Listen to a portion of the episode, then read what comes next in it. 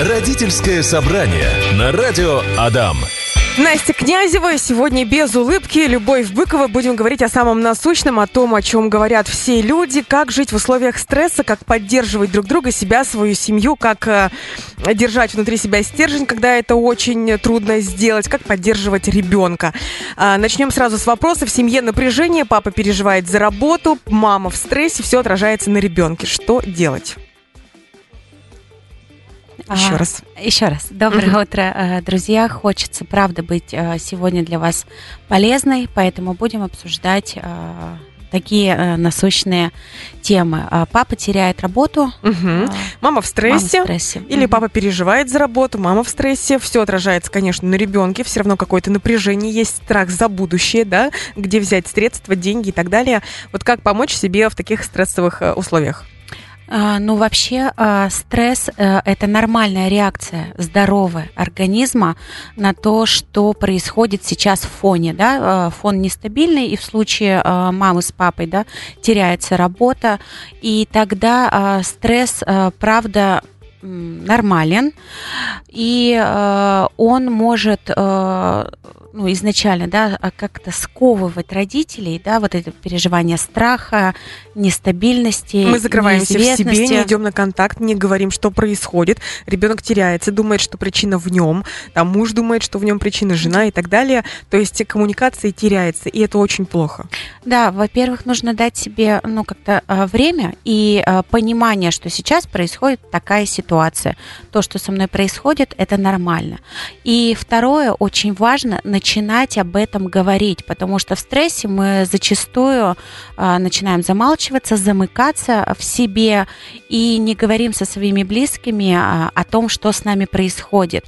И а, в этом случае я бы а, начала с того, что там муж с женой, как взрослые люди, могли бы на- ну, начинать говорить о том, что происходит в семье, а, какие у них есть страхи, чего они опасаются и как там в случае чего они будут выживать. Что делать с ребенком? Вообще, в принципе, а, дети очень хорошо считывают поле. Да, у них так а, развита интуиция, это а, природой заложено. Поэтому ребенок чувствует, и в различных формах ему можно рассказать о том, что происходит в семье. А, то есть а, о том, что мама с папой переживают. Но это легко объяснить ребенку, если он уже в подростковом возрасте. Мгм. То есть он все понимает, он в соцсетях и так далее, а, да и вообще видит реакцию родителей. А, младшие классы тоже, а вот маленькие дети.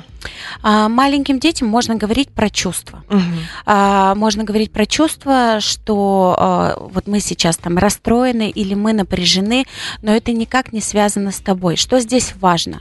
А, в первую очередь здесь важно родителям занять взрослую позицию, да, что а, показать ребенку, что они а, рулят вот этой ситуацией, они берут за нее ответственность и они готовы а, любыми способами справляться. Здесь важно для а, ребенка обеспечить безопасность, что его мир останется прежним, у него останутся мама и папа, но сейчас такой период, когда там мама и папа да, напряжены. Ну, это А. пройдет. Но это, но это, но это пройдет, да. И э, как бы ребенку, когда мы обеспечили безопасность, да, э, очень важно обеспечить безопасность себе.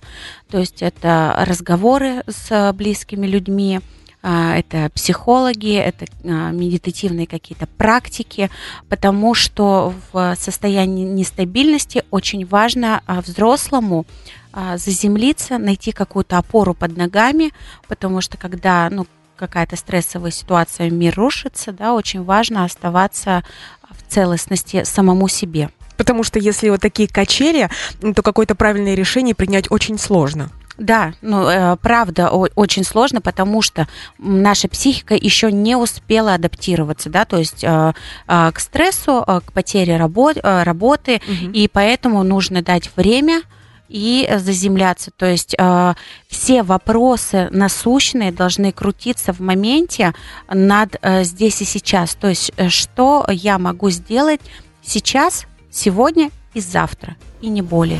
А, Люба, продолжаем отвечать на вопросы. А, В каком возрасте ребенку начинать объяснять причины стресса, напряжения в семье? Должен ли ребенок вникать во все происходящее или просто его не посвящать э, в какие-то сферы и просто продолжать жить?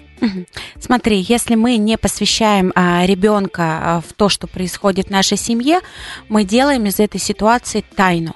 А тайна, она всегда небезопасна для ребенка, и его тревожный фон, он повышается. Поэтому э, всегда нужно говорить правду, да, что происходит э, в семье, почему родители переживают. Э, Но, конечно, есть особенности, когда мы говорим э, это там, младшему школьнику, да, либо подростку. И тогда мы э, здесь э, ну, включается такой механизм. Часто родители а, в стрессе а, становятся а, сами маленькими, да, то есть они переживают настолько, что сами становятся беспомощными и маленькими. И это, с одной стороны, это нормально. Но с другой стороны, а, важно помнить, что перед нами а, маленький человек, который еще как-то ну, жизнь не познал, да, он правда еще не так а, научился справляться со стрессами, как уже научились мы, родители, и поэтому здесь, ну, я еще раз повторюсь, здесь нужно сохранять в себе а, взрослую позицию. То есть мы не пугаем ребенка, Э, мы а, не навязываем ему свои страхи, мы говорим о том, о чем мы переживаем. И второй главный момент, э, в, принципе, да, то есть а, мы отвечаем на запрос ребенка. То есть если ребенок спрашивает конкретный вопрос, мы конкретно на него отвечаем. То есть мы, это как а, там, ну, в любой теме мы идем а, за интересом ребенка. Мы не расшатываем вот, э- вот эту всю информацию, а выдаем конкретные вопросы. Например, мама, да, там, а, ну, я вижу, да, ты там э, плачешь, что случилось? И тогда мама а, может рассказать, там, папа потерял работу, или у нас произошло там какая, ну, какая-то ситуация в Но семье. ребенку тогда тоже будет страшно, как это папа на работу ходить не будет, денег не будет, как мы будем жить. Ему не передается этот страх? Или он не начинает анализировать? Он просто понимает причину и думает, что все будет хорошо, папа справится? Или как это происходит? А, смотри, а, ребенок сначала получает информацию, Мгм. на которую он может опираться. То есть, что дело не в ребенке? Что дело Мгм. не в ребенке, не в нем, а папа потерял работу.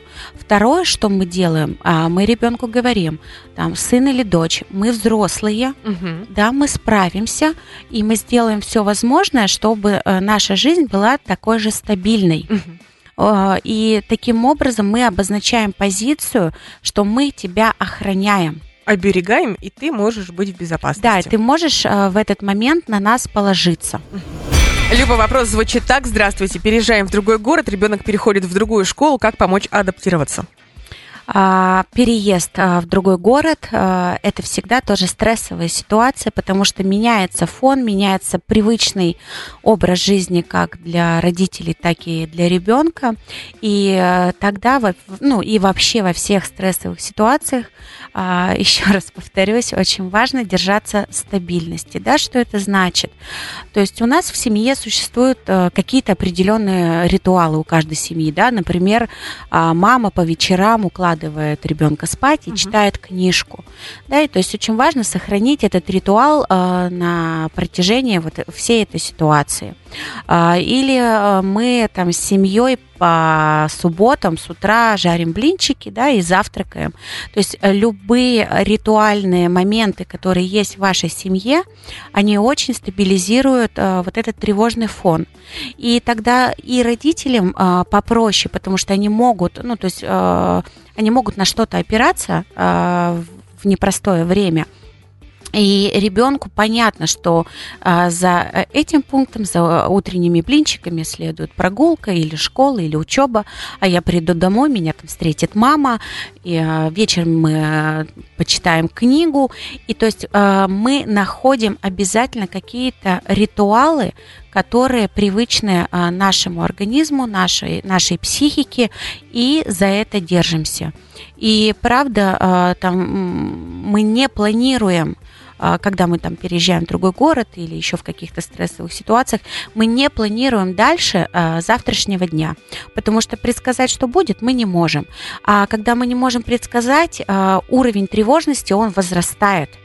И тогда мы точно можем знать, что мы делаем сейчас, что мы будем делать сегодня и завтра. И вот на этом уровне искать вот эти островки стабильности, за которые будем держаться. Ну, то есть оставлять в своей жизни что-то привычное для всех. Да. Угу. Родительское собрание. Либо вопросы такие. Недавно родила ребенка, чувствую день сурка, тяжело, эмоционально, постоянно хочется плакать. Это послеродовая депрессия, про нее мне рассказывали, или что-то другое. Как помочь, как быть? Но, э, во-первых, да, то есть женщина, когда рожает ребенка, она переходит в новый статус, э, в статус мамы. И это опять-таки же стресс для психики, потому что э, то неизведанное, что с ней сейчас происходит, еще ну, не было в ее опыте, да, если мы говорим там про маму, которая родила впервые. И тогда очень важно понимать, что сейчас есть место для нее как для мамы, угу. да, и обычно женщины поглощены как раз вот, вот этим материнством, и тогда они теряют опору в себе как в личности, то есть их личность, э, такая обычная человеческая женщина, да, уходит на задний план. И в этот момент очень важно понимать, что да, есть я мама, есть мой ребенок и а, вот этот быт, но при этом а, стараться не забывать про не, себя. Да, не забывать про себя, начинать замечать и себя, и свои потребности, и свои желания, и позволять этому быть, да. Что... И, наверное, не стесняться об этом говорить и не просить помощи, потому что во многом девушки говорят говорят, я сама, я сама, а после этого дико устают и происходит эмоциональное выгорание. Э, да, и еще там чувство вины угу. накладывается на то, что а, я не могу там полностью обеспечить а, ребенка сама, но раньше, раньше как воспитывали детей, да, огромными общинами, угу. там были бабушки, дедушки, прабабки, тетки, и тогда маме было, правда, проще, легче, потому что вообще... Было хотя бы общение, а тут ты на один на один с ребенком целый да, день. это называется социальная депривация, угу. когда ты от, становишься оторванной от социума. И вообще, в принципе, вот эта система людей, когда мы держимся вместе, да, и помогаем друг другу, а, то есть а, взрослые сейчас помогают вот этой молодой мамочке а, приобрести опору, в своем материнстве, да, такая инициация в мать происходит. Mm-hmm. И когда мы держимся вместе, помогаем друг другу переживать вот, э, вот эти стрессовые ситуации, тогда правда становится легче. И маме нужно э, просить о помощи и э, заявлять об этом, потому что она правда не только мама, но она еще и женщина. И это очень важно сохранять вот эту стабильность в разных сферах. И женщина, и человек. А, следующий вопрос. Ребенок стал часто игнорировать, теряется, не идет на контакт, а, часто уходит из дома, не берет телефон. 13 а, лет мальчик. Что это может быть? А, я бы здесь а, ну, подумала о том, что происходит в семье, какой фон в семье, когда это началось, а, вот это игнорирование и уход, и что не проговаривается ребенком на самом деле. Потому что своим поведением он демонстрирует а, какой-то, ну, какую-то боль, какую-то невозможность говорить о том, что происходит. И тогда а, вот в таких ситуациях помогает теплый чай, одеялка, да, и какой-то такой эмоциональный а, тесный контакт, если ребенок, конечно, позволяет, а, важно а, обеспечить Э, обстановку безопасную, в которой ребенок мог бы просто по-человечески поговорить о том, что с ним происходит. И очень важно здесь родителям а, выдерживать чувства, потому что ребенок сначала будет говорить, ничего не происходит, а, там, я на вас злюсь, вы меня бесите и все остальное. То есть э, очень важно родителям выступать таким контейнером, для того, чтобы вот эти все эмоции ребенка выслушать. То есть не нужно говорить, ну и иди, и, и, и так далее, да? Конечно, конечно, угу. потому что... До конца. Э, да, потому что ребенок как раз и уходит, но на самом деле, особенно в подростковом возрасте, уходя, ребенок привлекает таким образом внимание родителей, говоря... А, услышьте что, меня. Да, услышьте меня, увидьте меня, я ухожу, потому что мне невозможно. И это такой маяк а, для того, чтобы приближаться. И сколько будет пробиваться вот эта стена? Все хорошо, ничего не расскажу, отстаньте. А, не могу сказать, нет таких точных, а, нет таких точных сроков, но если есть намерение, да, если есть правда такое искреннее намерение сблизиться и организовать отношения, ну, какие-то в любви, в понимании, то ребенок это почувствует. Следующий вопрос. Ребенок не может выступать на публике. Он выучит дома уроки, все отрепетирует, все расскажет, у доски теряется. 12 лет дико не уверен в себе. Угу. А, вопрос, а, что ну, делать? Что, что mm делать? А, здесь а, такой момент, да, что родители порой заставляют и хотят, чтобы он выступал. Но я бы а, сначала работала бы с тем, как ребенок переживает то, что он не может выступать. То есть поддержать сначала его невозможность, его страх, а, его какую-то тревогу от того, что он выйдет туда публично. И когда мы позволяем вообще другому в нашем окружении размещать свои чувства такими, а, какие они есть, а, легализовывать это называется, тогда как будто уровень вот этой тревожности снижается, потому что что происходит с ребенком? Ему приходится собираться изо всех сил, да, чтобы, а, выступить, а Б, а, ну, там, не подвести маму с папой, потому что, ну, как-то они же за него переживают, и тогда уровень стресса растет. И я бы разговаривала о том, как ему страшно, и что в случае, если все-таки не получится, да, что я могу сделать для тебя. Я тебя также люблю, я от тебя не отвернусь. А, давай там мы, может быть, еще порепетируем. Я с тобой, даже если у тебя не получилось. Либо вопрос вот такой. Ребенок в контрах с преподавателем не могут найти общий язык с первого урока. Предмет важная история. Из этого страдают оценки и вообще нет интереса учиться. Что делать? Неужели из одного преподавателя, из одного предмета переводить в другую школу и испытывать невероятный стресс? А, я бы начала а, узнавать у ребенка, чем именно, а, что именно не подходит ему в общении с учителем. А, что ввергает его в стресс, что ему непереносимо и что не получается а, в контакте с этим учителем. И уже на основании этих ответов, правда, можно а, выработать, выработать какую-то стратегию для того, чтобы взаимодействовать. Второй вариант, я бы поискала интерес все-таки к предмету, да, и каким-то образом начала бы возбуждать этот интерес в ребенке, возможно, да, через какие какие-то свои ресурсы, э, через свои родительские, через интернет, э, изучать эту историю вместе э, или пользуясь там услугами, допустим, репетиторов, если родителям очень важно, да, чтобы ребенок этот предмет все-таки знал. И третий вариант, я бы разговаривала с учителем, да, о том, как он видит вообще это обучение, взаимодействие, и послушала бы его сторону, что не получается в контакте э, с, ну, с, там, с моим ребенком. Угу.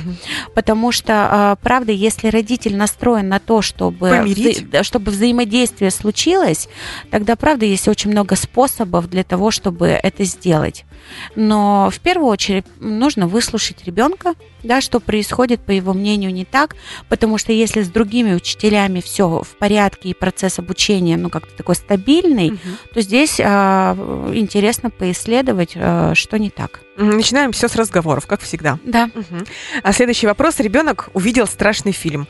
Сюжет. Сейчас перед сном ревет, спрашивает каждый раз, а есть ли кто-нибудь в коридоре или под кроватью? Ага. А, у ребенка а, стресс, да, то есть а, он испугался. Во время стресса или испуга у нас выделяются гормоны, да, три гормона стресса, это кортизол, адреналин и норадреналин. И очень важно вообще там всем и родителям и взрослым уметь выводить эти гормоны э, из организма, э, дабы они не остались у нас э, на уровне там псих, психосоматики, каких-то э, зажимов в теле. Что мы для этого делаем? Э, нам очень важно э, создать вот опять-таки же эту обстановку безопасности. Что мы можем делать а, с ребенком? Мы можем укутывать его в одеяло, да, а, крепко прижимать к себе, держать и создавать вот этот контейнер на уровне физических ощущений, что здесь безопасно для того, чтобы эти гормоны а, выходили. А, другой вариант, да, можно а, использовать глину, песок, любые э, материалы, которые утяжеляют ну, вот наши ощущения телесные. Да, то, чтобы мы э, там копались в них, сжимали, ну, то есть, кидали. Если, как будто бы забирает, да, негативную энергию, вот этот материал? А, ну, не то, что энергию, угу. а через а, вот эти действия вы, э, выводятся, да, выводятся эти а, гормоны стресса. Угу. Можно а, попрыгать, поприседать, да, побить э, подушку. То есть, но э, за один раз это ведь не поможет. Это не поможет, но это существенно облегчит последствия этой реакции, потому что гормоны стресса выделяются у нас для чего? Для того, чтобы мы начали действовать в ситуации стресса. И, э, ну, так как мы понимаем, что это фильм и дальше, ну, никаких ужасов не будет, да, нам нужно дальше вывести эти э, гормоны стресса. Слушай, ну я помню, в детстве смотрела ужастики. Первую ночь вообще не могла спать. Угу. Потом как-то это все смягчалось, но временами все равно ночью а, просыпалась, все это вспоминала или не могла уснуть. То есть это ну, это пролонгированное угу. такое действие, и э, не нужно говорить ребенку, что нет, этого не существует. То есть э, таким образом мы как будто бы отрицаем его угу. страх и снова не признаем эти чувства. А в условиях стресса нам обязательно важно признавать и легализовывать все чувства, которые приходят у человека, что да, тебе страшно, но я с тобой рядом. Еще очень классный способ, который э, работает с детьми, у них же магическое мышление. Угу.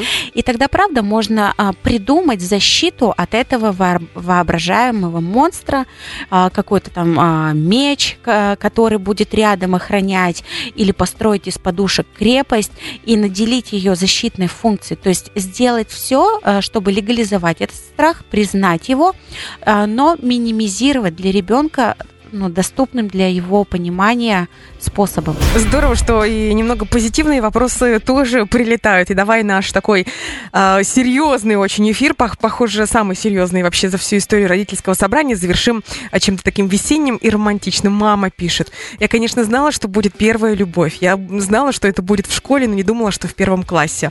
А на родительском собрании была на прошлой неделе, и учительница ну, жалуется, что вместо уроков первоклашки переписываются любовными письмами вместо того, чтобы учиться. Как ты это прокомментируешь? Это правда очень такое э, милое. приятное, милое сообщение.